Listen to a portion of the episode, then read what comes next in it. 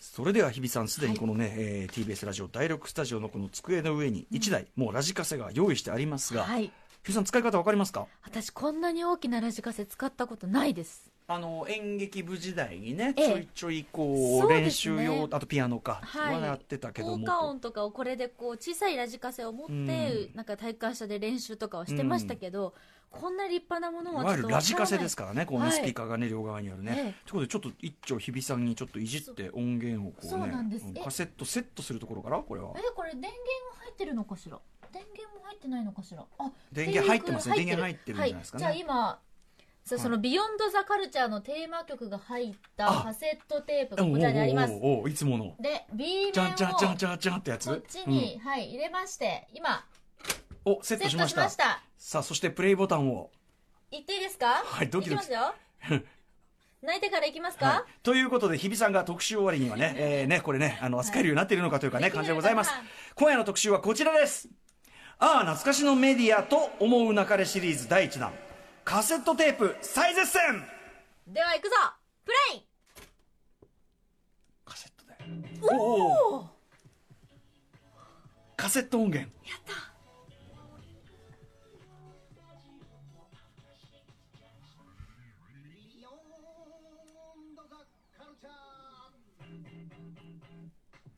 やっぱいつもより気持ちいい。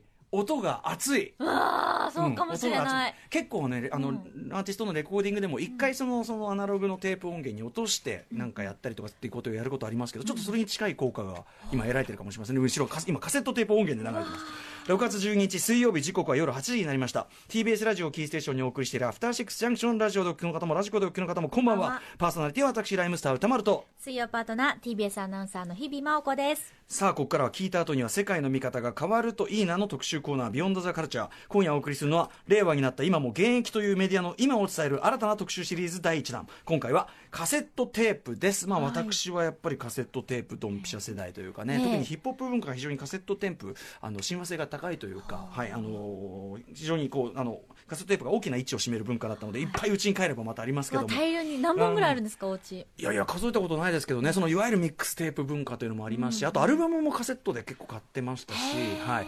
えーということであとねやっぱダビングしたやつに一個一個これはまあ別にジャンルに限らず、あのインデックスをね、こうガーッと可愛い字で書いて自分でね、うん、何度も何度も聞きながら聞きながらこう書くのが楽しかったそんな時代でもございますね。残されてる、はい。うんということで、まあ、日比さんはねかろうじて、そのなんか覚えたりするのに使ったことはあるけど、音楽聞いたことはないという。聞くというカセットテープで何かを聞くというのはない、録音するとかまあそればっかりでしたね、はい、ということで改めまして本日はゲスト、この方をお迎えしております。ご紹介します。東京中目黒にあるカセットテープ専門店ワルツの店主角田太郎さんです。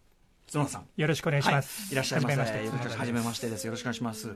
さあということでカセット専門店ワルツ店主角田さんご紹介日比さんからお願いします。はいご紹介します。角田さんは1969年東京と生まれ歌丸さんと同い年であらまはい、はい六十九年。はい69年です。はい。CD およびレコードショップのウェーブにてバイヤーを経験された後2001年に Amazon ジャパンに入社して14年間勤務されました。そして退職後2015年の8月にカセットテープレコードヴィンテージのカセットデッキなどを販売するワルツを中目黒にオープンされたということです。なるほど、ははい。いウェーブでずっとバイヤーされてたそうですね。4年だけでしたけど、うんうん。はい、渋谷と六本木でやってました。ああそうですか、はい。もうね今はないですからねウェーブね。ね。まあ、僕はもうめちゃめちゃ青春時代からお世話になったウェーブ、はい、西部系のね、はい。えー CD レコードショップウェーブ。そうですね。そこからさらにアマゾンにアマゾンではどんなお仕事されてたんですか？えっと、もともと CD とか DVD の販売を、えー立ち上げまして、その後もいろんな仕事やってきたんですけれども、あの、もうそれこそ書籍もやりましたし、消費財とかもやりましたし、うん。はい、いろんな仕事を14年間やってきました。うんうわー。そしてそのアマゾンからさらに今度はカセットテープ専門店ってはい。こうなんか、あの転職ぶりっていうか転身ぶりがまたすごい、ね、そうですね。あれけど。結構アマゾンで14年働くっていうのはかなり長い時間働いてることになるんですね。ええでちょっともうそろそろ次のことやりたいなと思った時に、はい。すごいあの、まあ、会社勤めはそれはそれで充実してたんで、ええ。せっかく辞めて何かやるんだったら、うん。あの誰もやってないことうん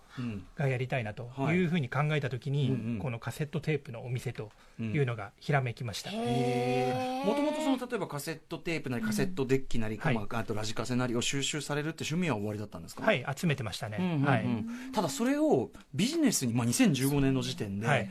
まあ、やっぱり時代はまさにそのデジタル、そうですよね。もうはい。完全全盛期かつ移行期っていうか一番もうみんなが一番見てない時期っていうか、はだと思うんですけど、はいビジネスとして成り立つってメドってだって。いや、全然そのビジネスとして成功するかどうかやってみないと分かんないなと思った、ええ思ってたんですけど、うん。あの、必ず話題になるっていう確信は持ってましたね。なるほどなるほど、はい。他の人がやってないことだからこそということですかね。ちなみにやっぱり世代的に僕、まあ、同世代ですから、はい。当然その、えっと成長期には、まあ、当然カセットテープはい。散々使われてる世代ですよね、はい。どんな感じで触れられてました？カセット文化は。えー、と録音メディアとしてのカセットテープを楽しんでましたね、うんうん。あのやっぱり、ね、子供ながらに聴きたい音楽が山ほどあるにもかかわらず、それをあの全部買う経済力なんかとてもないじゃないですか、なので生テープ買ってきて、レンタルショップではい。レコード借りたりしたり、あね。とはそうですねエアチ FM 放送、エアチェックして、はい。自分でテープ作ったりしながら、あの好きな音楽を一生懸命はい。かき集めるようにして聴いてましたね。あの角田さんとか僕世代だと、まあ、まさにエアチェック、そのね、はい。FM 音源をこう取ってとか、なんかあの自分でそういうこう DJ 気分でこうオリジナルテープを作ろう文化とか、はいなんかそういうのもすごいメーカーが推してたりしたじゃないですか。そうですねだからすごくこう今でいうパソコンじゃないけどカセット、ラジカセっていうのがその僕らの世代のティーンエイジャーのメディア的なこう中心っていうか、はいなんかそういうところありましたよね。ありましたね。それをはい通じてもちろんラジオも触れるし、はいい、ろんな情報を仕入れるしっていうんで、だから僕らのもう青春の青ー春の箱。この子が全てを作ってくれた、はい音楽の原体験ですね、本当に。きその当時聞かれてたっていうのはあの番組とかがどんな番組を聞かれてたんですか？ラジオとかだったらえー、と僕はですね AM のあの全米トップ40って土曜日のはい。11時からええ。湯川玲子さんがやってはい。たチャート、あのビルボードのチャートをええ紹介すええる番組だったんですけど、はいそれを眠い目をこすりながら一生懸命聞いてですね、ノートにあチャートをですねチャート記録型だ、はい、全部記録してたんですよ。で、えーその全米トップ40でかかった曲を一生懸命ですね、はい。FM 雑誌を見ながらですね、うん。あのかかる番組を探して全部テープに貯めていくとはいうことをやってましたい、ね。うわーすごい。いやそれ今のもう宝物ですよ本当に。そのノートとかって取っておかれたりしています？やそれはもうないですねさすがに。でもね、あのーやっぱ角田さんとか僕世代だとやっぱりねうんトップ40記録系のね、はい。あの音楽ファンっているんですよえね記録系とのいろんなパターンがあるんですか？要するにそのチャートを、要するにはい。一ジャンルじゃなくてはいチャートでかかるものを本当にフラットに、うん。あの記録して聞いてっていうことをするはい。世代っていうかね、はい。感じですよね。はい、それがゆえに結局オールジャンルで音楽を聴けるようになっうん。たと思いますね、ね、あのそれはもちろんねもちろんバイヤーとしてのお仕事にもね生かされているそうですね。のかもはあしれませんね。すごいな。なるほど。でですね、まあ、とはいえ、まああのーアマゾン辞められて、はいこうなんていうんですか？お店としてこうベースをこう回していくってなかなかこうどうやってやるのって感じがあるんですけど、はい、もともとその僕はインターネットのビジネスを長くやってきたんですけど、もベースでウェーブがの経験があるんで、実店舗で音楽を売るっていうことは、すでに経験済みだったんですね。なるほどなるほど。はい。うん。なので、そこに飛び込むのは全然、あのー苦ではなかったですね、あとプライベートでカセットのみならずレコードとかいろんなものを集めてましたんで、はい。あのお店の初期在庫は全部自分のコレクションの一部を出したんですよ。わあすごい。へえ楽しいですね。ねえ。その頃ってまだでも今みたいに例えばそのアーティストがはい。新規ではい。そのカセットで新譜を出すってあんまりまだないですよね。そうですね、でもふつふつと西海岸アメリカ西海岸のインディーシーンからカセットテープカルチャーがもう一回盛り上がってるっていう機運はありましたね。あ2015年の頃から、なるほどなるほどこれはねだからその後ほども出てくると思いますけどやっぱり時代がデジタルに振り切れば振り切るほど絶対にその反動というか、そうですね、カウンターカルチャーが育ってくると思いますね。絶対にそれはあるものですもんね、とはいえそのお店開かれて、はいその最初こう出足というかお客様ってどんな感じだったんですか？あの全く宣伝広告をせずにですね、うん。店を作ったんで、はい。あのお客さんからするといきなりすごい店ができたみたいな感じだったんですね。突然ドーンってね、はい。それまでカセットいっぱい置いてあるお店って、はい。例えばあの上野のあの演歌専門店のリズムとか、そういうこう昔のうんやっぱりそのね昔の音楽リスナーがこうまあそういう時代だから年寄りだからカセット聴いてるみたいな、はい。そういう急にそんなね、はい。ハイブローなっはいて感じですもんね。ハイブローか分かんないですけど、うんうん。まあでも、あの尖った店だというふうに、ね、カセットを売りながら尖った店だというふうに捉えていただいた方が多かったみたいですね。じゃあそのすぐにネットで話題等になってという感じはあり、って感じですかねそうですね。自分では全然宣伝しなかったんですけど、うんお客様が SNS などを通じて、うん口コミで広げてくださったんで、はい、え客層はどんな感じだったんですか、いやあの本当に男性女性半々ぐらいですし、上はもう本当に80代90代の,、ねおあの方もいらっしゃいますし、うん。下は全然カセットテープを現役で知らない高校生のお客さんとかもいらっしゃいますよ。すごく幅広いです。へえやっぱりその昔のその僕らより上の世代だったらまあ懐かしいっていう感覚でしょうけど、はい。やっぱり若い世代ってどういう感じで触れてる多分印象ですか、ねそのデジタルの次に来てる新しい波ぐらいに捉えてる方もいます、ね、あもう完全なるニューとして、うんうんうん。へえ面白い。そのやっぱ僕らからするとその若い世代の反応そのものもフレッシュな感じしますよね。そうですね。カセットで聞くこと自体がクールだっていうふうに捉えていらっしゃる方はい back.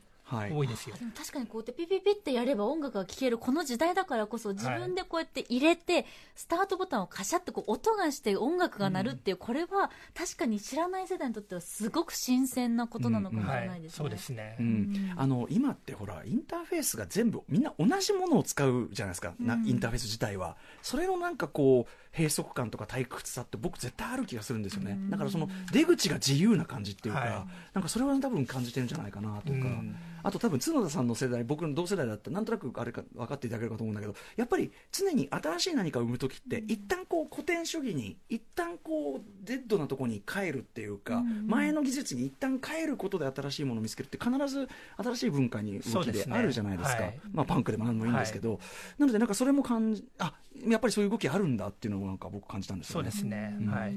さあということで、えー今日はですね、えーまあ、今年でそのオープンねワルツ4年目を迎えられたそのワルツ、えー店主のですね、えー角田さんに、まあえー解説していただきながら、まあ、カセットテープの曲をですね今注目のだから新しい曲ですよねね。はい。そうです。うん、新しいカセットテープの曲をスタジオでかけて紹介していただきながら、はい。カセットテープカルチャー最先端今のカルチャーについて伺いたいと思います。そっかカセットテープで新しく出てるものですもんね。そうです。新譜です。はい、新譜がいっぱい出てるんですよ。ね。すげえ。さあということで本日、えー、と第6スタジオに今ねこのデスクの上にですね、えー、とラジカセをお持ちいただいてるんですけどこちら角田さんの私物ということですか、そうですね。店で販売しているものです、あなるほど、はいえっ、とこちらメーカー名など、えー、とナショナルです、えー当時ナショナルで今はパナソニックに変わってますね、はい、の品番なり年齢とかえー、とわかりますか？1980年代のモデルです。80年ですねこれは。当時5万5千円ぐらいで売ってた、うんまあ言ってみれば中の上ぐらいのレベルのものだと思います、まあ、スピーカーが両側にねこうついてて真ん中にカセットのデッキがあってで、まあ、ラジオも聴けて FM も聴けてっていうまあまあ一番いわゆる我々ラジカセって想像する標準的な形というか、っていう感じですかね。しかし状態がまあいいこといいこと。そうですね。綺麗に磨いて、はい、販売してます。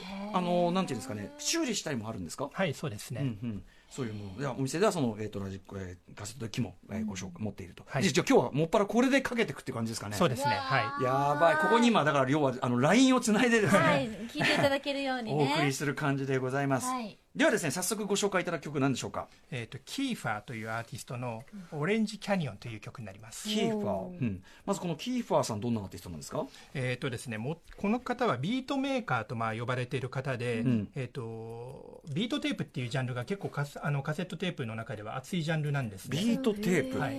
簡単に言うとカセットテープのみのジャンル。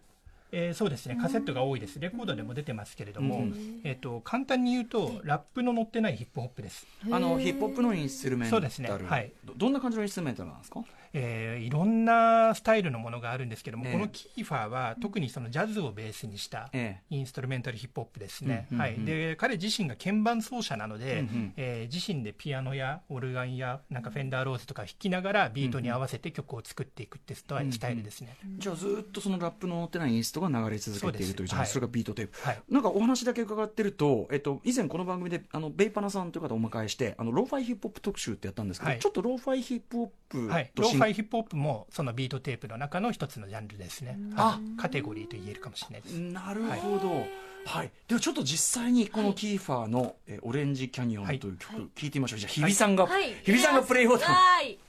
さあ、えっ、と、というへことは。変なボタン押すとね。あの録音されちゃった。録音しちゃいけない。これを一回、一爪がね折れてると思いますけどね。回ここを押していいんですね。これ？始まった。はい、えー、とキーファーさんの今あの手前まで鳴ってたのが「オレンジ、えーキャニオン」という曲ということですね。はい今1曲終わりました。はいということであのーまあ気持ちいいループがずっとこうね続いてね。はい。ただやっぱ音質がはい。カセットならではの、はい。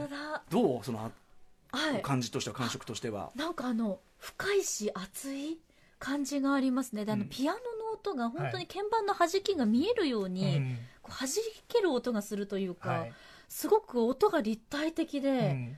ちょっとびっくりしました、うん。はい。これやっぱりそのカセットならではの鳴りという部分でしょうか？そうですね、コンプが効いてるんで、低音の厚みがすごくありますよね。うん。そうですよね、はいブーンってこうなって、うん、いやしかあのこういうねなんか逆にローファイな本当にローファイな手触りを大事にする、でそれが逆に新しく感じる世代ってこれあの韓国からナイトテンポさん来ていただいて DJ してもらってでやっぱり80年代の日本の歌謡曲とか j p o p を、はい。やっぱり一度カセットとかにあの、ね、落としたりとか、はい。カセット音源でやったりして、あのあえてのこうこうスモーキーな、はい。このちょっとこうなんていうかフィルターかかったようなはい。音像にしてってやってて、はい。そうするとやっぱりなんか不思議とまた新しい感じになるっていう、うん。なんかその一つの流れを感じますね。そうですね、彼らは、まあ、ベーパーウェーブって呼ばれるジャンルだと思うんですけども、まあか、そのカセットカルチャーの中の象徴的な、はい、そうなんですね。俺そのプレゼンテーションですね。ベイパーウェーブとかがはい。いまいちどう掘っていいかが分かんなくて、はい。なんか実態がよく分かんなくて、ローファはいイヒップホップ特集やってもらって、ようやく、ああ、なんかそういう気分なんだっていうのがはいだんだん見えてきたんですけど、はい。なんか今日のでまたちょっと立体的にはい。なりそうな気分がします。これキーファーさん、いいですね。うん。なぜカセットテープのみなんだと思われますか？この方はキーファーさん、えーっとですね、いやあの他の作品で、うんうんバイナルとか CD とかでもリリースしてるんですけども、はいはい。この作品に限ってはカセットだけでしたね、うん。はい、あのカセットって作るコストが安いっていうですね、はい。メリットがアーティストやレーベル側にあったりするんですね、言い換えると多分レコードの作るコストってすごく高いんですよ、今、うんうんうん。多分同じロットで作ったら6分の1から7分の1ぐらいのコストで今カセットってできますんで。なるほどなるほど、はい、レコードやっぱカッティングとかね、ちょっとい。ろいろかあの工程がありますしね、はい。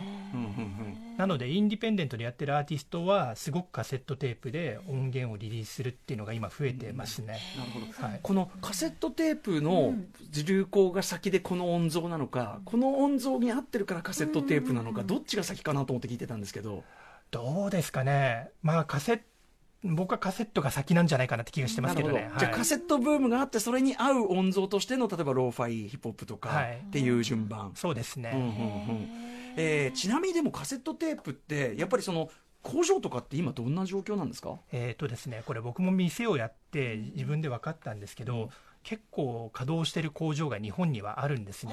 とあいうのそうなんだ。も、はい。うん、あの演歌がカセットテープをずっとリリースしてるんで先、ほどちらっと言いましたけど、はい。その上野のね、はい。例えばリズムっていう、はい。かっこいいじゃん、演歌専門店リズムでカセットずらーっとかっこいいっていう感じなんだけど、はい。やっぱそうですよね、カセットそうですね、うん。はい、で多分メジャーレーベルのその下請けみたいな感じでカセットテープを作ってる工場が2つあるんですね。はい。でそれ以外にも実はカセット作ってるところがいくつかあって店をやったらね、そういうあの工場の方たちもうちに来てくださったりして、あこんなにまだあったんだなんて気がつきましたね。うんうんうんなるほど。ということで、じゃあ、そのお店やるにあたってというか、そのカセットそのもの、日本は逆にじゃあカセットをまだまだ元気天国って感じで、海そうですね外どうなんですか、ちなみに。あのリリースに関して言うと海外の方が熱いですね。日本はむしろ遅れてんじゃないかなというふうに思います。ただ、海外逆に工場なんかは本当にないんじゃないですか、えー、と一応ね、かろうじて稼働してるところがいくつかあるんですけれども、うんうんうん。その稼働してるところは軒並み、うん。あの 過去最高売り上げ。を最高最高売り上げ。この時代に、えー集中してるわけですね。遅れてきたバブルみたいになってますけど、あとね、先ほどからそのやっぱり特有のこの音質みたいな、はい。要するにで今、その先ほどのキーファーさんしかり、はい。その今のアーティストは、このカセット特有の音質、音感っていうのを、まあ、プラスに捉えてはい。やってるわけじゃないですか、はい。やっぱ角田さんとしてもそこは我が家がやれたりというか、はい。要するにカセット特有の音質って、僕ら世代までははい。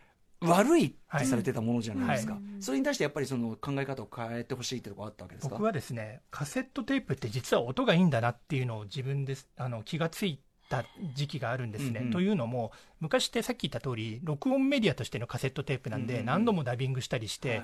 あのなおかつこんないいラジカセで聞いてないんですよ、うんお金がない少年が聞いてたんで、はい安いテープレコーダーとかで聞いたりしたんですけども、実際今こういうふうにミュージックテープとしてリリースされてるものをいいラジカセで聞くと、はい。すごく音がいいのにびっくりしますね。なるほど。じゃあそれは単純に僕ら世代がはい。金ないからダビング文化で、はい。しかも上からねまたななねえ。録音したりもしてたし、で伸びるまで聞いたり、はい。そういう視聴習慣の問題であってカセットそのものは決して音は悪くないぞと、悪くないです。むしろいいと。は悪いっていうのは固定観念だと思いますね。えーむしろ。質自体は変わってたりするんですか？最近になって。あ質は逆に落ちてます。昔のカセットテープの方がいいテープを巻いてますね。あそうなんですか、質それってやっぱ材質だったりとかそうですね。うん。あの、昔って、ノーマルとかクロームとかメタルとかいろんなグレードがあったじゃないですか。メ。タルテープですよ。かっこいいでしょ？かっこいい。メタルテープ、で、ノーマルだけでも5段階ぐらいレベルがあったりしましたよね。はい今って、あの、もうそんなないんですよ。もう全部同じテープを巻いてるそうか感じですね。はい。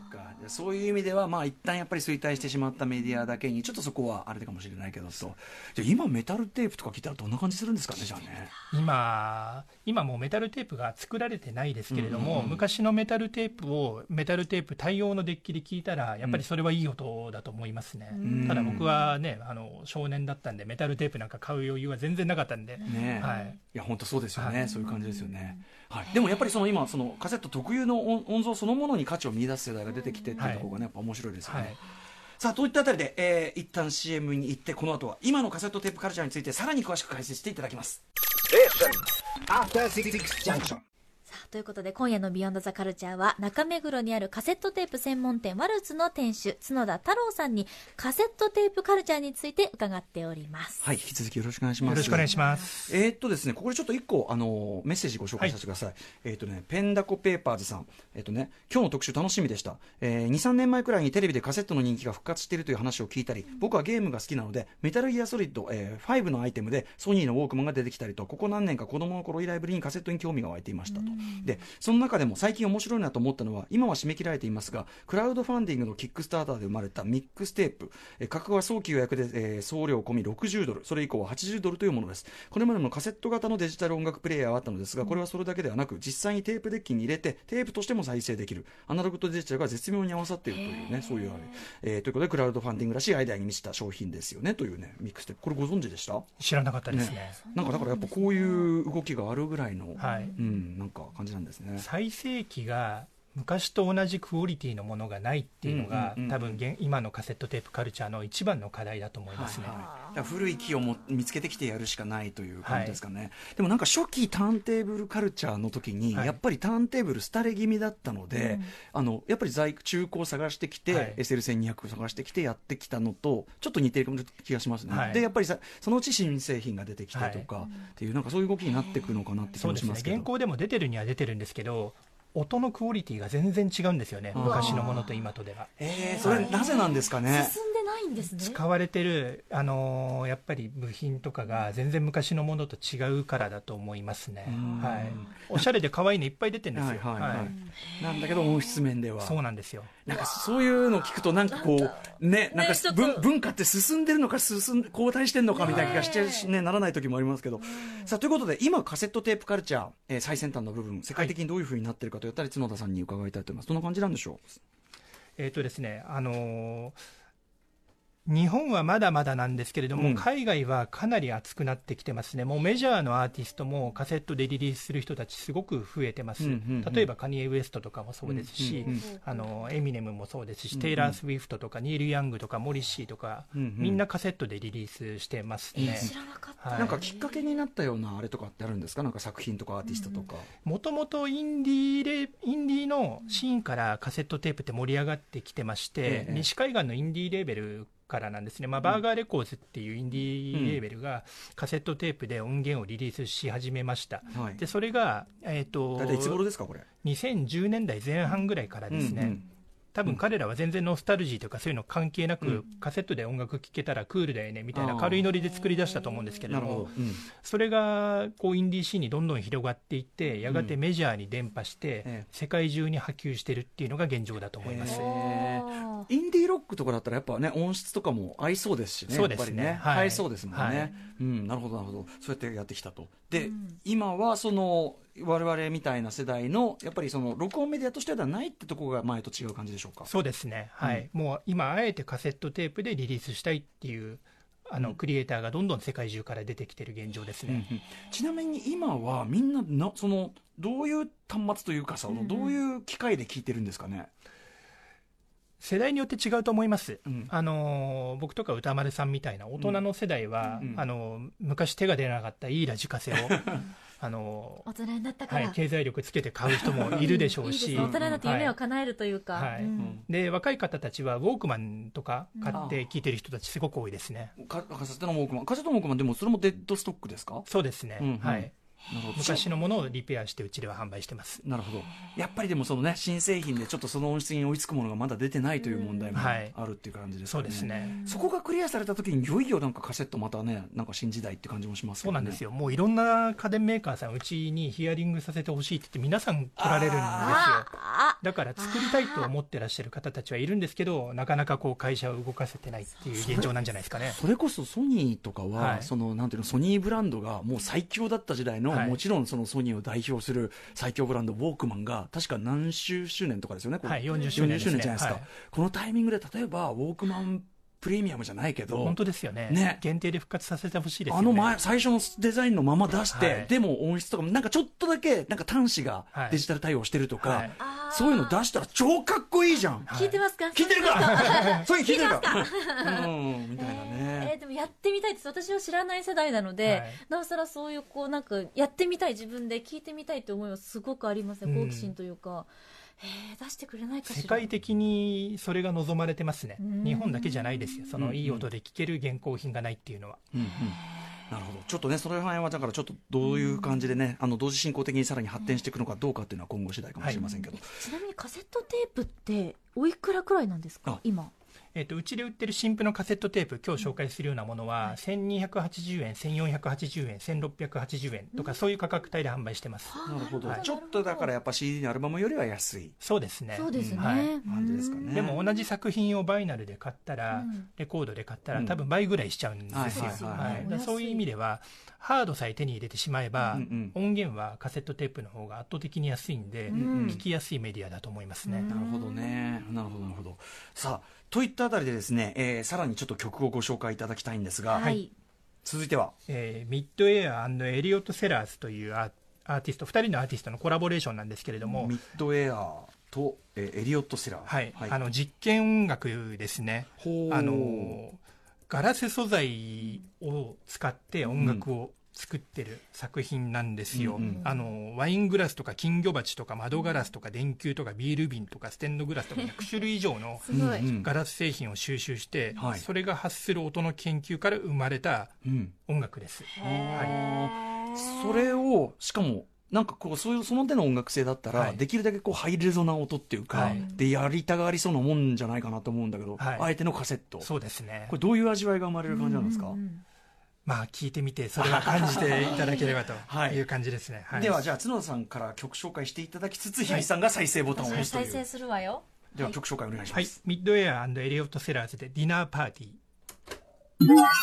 さあということで、えーミッドウェアエリオット・セラーズの「ディナーパーティー」という曲をお聴きいただいております、さまあえーもう一回言いますがこれは最先端最新のカセットテープでリリースされた作品でございます。その通りです、はい、あのーでも先ほどそのこういう実験音楽でその実際のガラスとかを使ってって言ったら、ハイレゾ的な方向に行きがちじゃないのかっていうふうに言いましたけど、はい。聞いてみるとそのおガラスとかを鳴らしてる耳の痛さの方向に行かないっていうか、はい。はいあの一旦マスキングされるそのカセットテープでマスキングされる感じが耳に心地いいところにちょうど着地するって意味でうん。いいのかなっていう気がしました。なるほど。さすが歌丸さんアーティスト的な解釈で。はいいやいや。い。や、うん。さすがなるほど、ね。まあなんかねなんかでもそういう味わいがあるのかなと。うんうんうん。なんかやっぱりりカセットテープって独特の音の丸みがありますよね。はい。はい。はい。なんかポンポンっていうさっきの音もなんかすごく本当に玉がこうはじは跳ねてるよう絵が見えるようなはい。響きがありますよね、ん。丸みがある、なるほど、でやっぱりこれそのしかもこの実験音楽こういうのを、まあ、あの例えばわざわざこうフィジカルなんか CD とかでうん。こう出すとかっていうよりは、なんかカセットっていうちょっとこう手軽な、はい。あれでこうポンポン出すみたいな方が、はい。多分フットワークよく変わったことできるとか、そういうのもあるのかなって気がしたんですけど。そうかもしれないですね。はい。なるほどちなみにだから CD はやっぱり世界的にはどんどんもう廃れる一方ですよね。そうですね。生産はすごく落ちてきてると思いますね。うんなんかその僕らも出す側として CD ってちょっと今中途半端なとこ来てるなと思ってて、うんデジタルだったら要配信が一番便利なわけだし、はいえーっていうところでだったらアナログなんかフィジカルで残る可愛いアナログレコードが、うんまあ、それこそカセットか、はいでデジタルデータの2本立てってところが合理的かなっていうふうにやっぱ考えがちなんですけど、はい。やっぱそういうふうに動いてますか？そうですね。カセットはででもあの現行でリリースされてるのは本当にもうあの数百作って終わりっていう感じで全部限定なんですよね。はい。そっか。じゃあちょっとその通常の作品というよりはちょっとノベルティ色があったりとかそういう使い分け方されてる、そうですね、うん、みたいなことですかね。ねなかなかこう皆さんリスクを取るのが怖いんだと思いますね。いつまでも作り続けてあのそれが売れなくなった時に在庫を抱えるっていうところが、なるほど。なるほど。傘はありますもんね、はい。うん、とはいえでも先ほどおっしゃってたようにそのロット少なめしかも安めで全然作れるっていうところだから、はい。まあ、フットワークある意味軽くはできるそうですね。ところなんですもんね、はい。ちょっとライムスターも考えますね、はい。ちなみにライムスターは過去にはカセットは、カセットはね僕らの時代はやっぱり商品としてカセットは、うん。えっ、とねないかな。ああのね噂の真相って時にあでも違う、あれはねやっぱりあのあの要はなんていうの？あの、うんサンプルサンプル音源でカセットが、あー。あのメディアに配られてた時代です、はいあなるほどなるほど、メディア同士のはい、だから商品としてはカセットはやってないな。ちょっとね相談してみますねこれね、はい。うんうんということで、はいえー続いていきましょう、はい。続いてご紹介いただくのは。はい、えー、とプリンスですね、はい。月曜日にもプリンスの特集やったかと思うんですけれども、うんえーその時にも触れられたと思いますが、はい。えーベルサーチエクスペリエンスっていうですね、あのー作品がはい。この度カセット化されたんですね、はい。これどういう作品かとか。ははい。うん。いあの1995年にあのパリのファッションウィークで開催された、あのベルサーチうん。ファッションブランドですね、ベルサーチのショーで、来場者に無料無料配布されたカセットテープなんですよ。しかもこれな何本でしたっけ、えー500本ですね。500本のみ、た500本。うん、ということで、まあ、普通は手に入らない、まあ、当然その市場では大変な、はい、ね。もうあっという間にプレミア価格になって、僕もカセットテープコレクターですけど、これだけは入手できなかっいやたです。ーそうですよね。それがなんと日本でというか、このタイミングでそうです。あの再まあ再発された。はい。ただ再発されたと結局それも瞬時にはい。瞬殺だったっていう話を聞きますけど。そうですね、はい。うんはい、ということで、じゃあさ今日はその、えーね、ベルサーチエクスペリエンスからカセットで聴くという感じですか、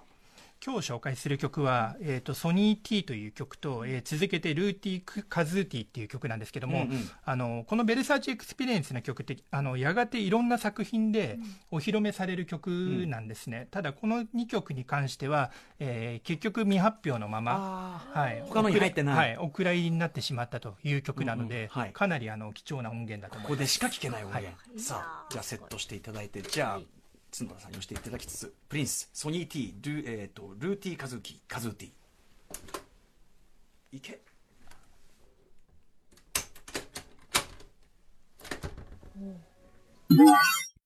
はい、えープリンスのベルサーチエクスペリエンスから、えーその後リリースされることがなかった、えーソニー T という曲そして、えールーティーカズーティこの2曲の、まあえーはい。メドレー的な、ねはい。感じですかね。はいお聴きいただいても貴重な、まあ、ちょっとなんかこうイージーリスニング的なというか。インストなんですね。ね。はい。うん。これはあのプリンスがマッドハウスっていうですね、うんうんうん。別名義で、はい。あのジャズのユニットをやってたんですけども、あのすタイトルが全部数字のやつ。そうですそうです、はい。それで結局お蔵入りになってしまったアルバムに収録されていた曲なんですね、というような、まあ、貴重音源もカセットでなら聴けるというようなこともあったりするっていうことですね。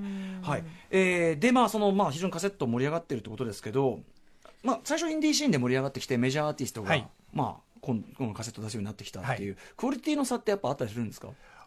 音のクオリティはそんなないと思います。僕はむしろインディーのアーティストをすごく応援したいなという気持ちがあって、ええ。なんかこうねいろんな人に気遣いながら、うん。あの作ってるメジャーの作品よりもうん。すごく自由に作ってるアーティストが多分多いなという気がしますね。先ほどの実験音楽史からね、はい。実験音楽だけどポップでしたもんね。キャッチーでしたもんね全然ね、なんかそうかいろんな形のがやっぱりさっきフットワークよく出しやすいっていうのもあるし、はい。あとやっぱり音像とか音質的に、はい。なんかインディーロックインディーポップの方が合いそうだよなっていう普通に。考そうですか？えて。はい。うん、なんか今のそのや要はすごいこうなんかシャキシャキのこうパソコンとかで鳴らすはい。前提の音より、はい。なんか合ってんじゃないかなって気がするんぬくですよね、もりというかしっくり感というか、ガレージ的なと言いましょうか、うん。なんかそんな気もするんですけど、はい、いろんなジャンルででもカセットシーンって生まれてきてますね。実験音楽もそうですし、うん。ヒップホップもそうですし、インディーロックもそうですし、うんうん。うん。はい、まあ、ヒップホップはね何しろそのミックステープ文化っていうのが中心にドスンとあって、はいで CD の時代そしてあのデジタルデータの時代になってもミックステープってことは残ったぐらいだから、はい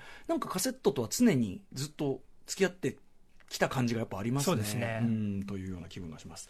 さあ、えー、といったあたりでさらに曲をご紹介いただきましょうか。はい続いてはえー食品祭りというアーティストです。日本人のアーティストですね。食品祭り、はい。すごいまた珍しいストアソングかと思ってしまいましたけどね、はい。あの名古屋のトラックメーカーの方なんですけれども、実は海外で非常に評価が高くてですね海外ではフードマンっていう名前で活動されてらっしゃいます。フードマン。はい。えどんな音楽ジャンルなんですか、えー、と多分もともとはテクノハウスがベースになってると思うんですけれども、え。もう本当にオールジャンルミックスでヒップホップとかベースミュージックとかうんうん。アンビエントも吸収した独自のエレクトロニックミュージックですね、えしかもでこの食品祭りさんはカセットでリリースしてる、はい、カセットでリリースしてますね、かなり前からカセットでリリースされてるんで、カセットテープカルチャーの発展に貢献されてる方だと思います。カセットのみ？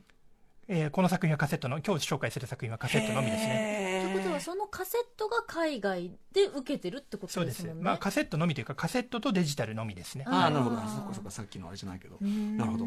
これあのこの食品祭りさんの作品なんかもこれ角野さんのワルツに置かれてたりするわけです置いてます。はい。大ヒット中です。大ヒット中。はい。さあではじゃあ食品祭り、えー曲聴いてみましょう。じゃあ曲紹はい。介を、、食品祭りで雰囲気。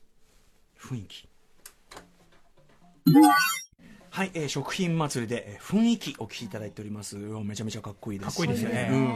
なんか今回はそのカセットテープ事情の説明でもありつつ、やっぱりあのカセットテープっていうその最先端文化で聴ける最先端音楽のご紹介っていう意味ではいもすごくスリリングで、はい楽しいです。ありがとうございますめちゃめちゃ楽しいです、新しい音楽。でちなみにあの、ね、今、日比さんの素朴な質問がとてもよくて、今、これって、はその食品祭りさんの、はいえっ、と、このカセット。カセットテープのなケースでに何曲入りですか、これって？これ中にこうジャケットがあってこのジャケットも可愛いんですけど中に何曲入ってますよっていうのがあって A 面が3曲 B 面が4曲合わせて7曲。うん。これ、まあこれぐらいの長さ。シングルサイズですけど、昔はアルバムとかのサイズでね、全然出してましたけど、はいやっぱりあのランニングタイム長くなると、まあ、伸びやすかったり、はい。音が悪くなったりってしがちですもんね。テープが薄くなるんで、はい。うんということは、今の最先端カセットシーンだと、はい。大体何曲作品ぐらいとか、何時ランニングタイプどんぐらいが多いんですか？30分、40分ぐらいが多いですね。うんそうなんですか、はい。1時間ないんですね、1時間あるも、まあ、あるものもありますけど、多分30分、40分ぐらいのものが圧倒的に多いと思います。やっぱりやっぱりそういう意味でも、フットワーク軽いものが多いというか、はい。はい感じでしょうか？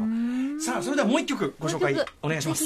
やったーもう一え曲目。ー次はですね、はい。ハンドハビッツっていうですね、えーシンガーソングライターです。アメリカのロ LA のシンガーソングライターで、えーハンドハビッツってや名前でやってるんですけども、実はこれ女性のですね、メグダフィーっていう方が一人でやってる、うんうん。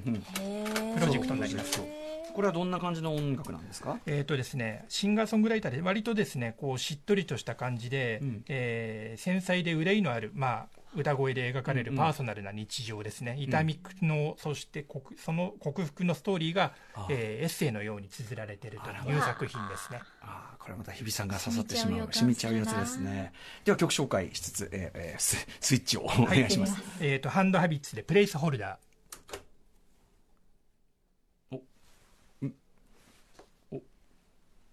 来るか。来るか。来るか。来るか。あ来たえーハンドハビッツで、えープレイスホルダーを聴いていただいております、素敵ですね。ね。やっぱりこの、なんていうのかな、もちろん多分メディアごととかミックスの仕方ごとによって味わいのは良さは出るタイプの曲だと思うけど、はい。やっぱ今聴いてるこのカセットの音源の、まあなんかスモーキーなというか、はい全体に温かみがある音像の方が、はい。一個一個異常にその音の粒が立ちすぎた状態で聴きたくないタイプの歌ってあるけどわかりま、す、はい。うん。なんかその感じがします。はい、そうですね、うん。こういう音で聞くとなんか染み込んでくる感じがしますね。うん。なんかこう響きがすっごく心地よくて、はい。重なり合う音がやっぱりカセットの独特の丸みによってよりこうなんかハーモニーが柔らかく、うん。温度があるような感じがしますよね、あとやっぱりね、こうね、ウォークマンとかだったら手元でカチャってやって、こうやってこう回り出して、そうするとやっぱそのいその曲をこうさ、もう自分が回して聴いてるっていうこのさ、なんか曲を、うん。なんていうの？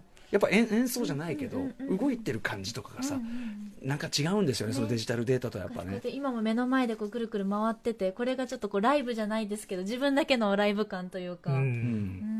ね、でも、まあ、今日はいろいろご紹介いただきましたけど、えっと、ワルツさん、とにかく、さまざま、これ以外もさまざまなジャンル音楽はい、というか、あまあ、音楽のあり方というか、はい。で、ごあの、置いてるわけですもんね。そうですね。全部何何個ぐらい置いてるんですか、カセットは？カセットテープ自体は、えー6000タイトルぐらい置いてます、はい、ただその中の新譜は200タイトルぐらいですね。なるほど。はい。200タイトル結構ですね。逆に言うと、残りりはどういう音源なんですか、えっと給付になります、なので、えっとロック、ポップス、ヒップホップ、ソウル、ファンク、ジャズ、えっと映画のサウンドトラックもそうですし、うん。レゲエとかもありますし、はい。はい。それはデッドストックというか中古。中古ですね。なるほどなるほど、そうか。いやこれちょっと一旦ワルツお店行ったらちょっと相当居座っちゃうな これ、ちょっと出てこられなくなっちゃう。ねえ新婦チェックもしてなおかつその懐かしいのも掘ってたりしたらこれ大変なことになるぞ。はい。本当ですね。はい、えーといったあたりで、えーお時間になってしまったんですけど、はい。えー角田さん的にカセットテープ今後どういうふうに盛り上がっていってほしいとかこうなっていってほしいとかありますか？リリースはもっともっと増えてくると思います、うんうん。あとはその最盛期ですね、最盛期が復活して、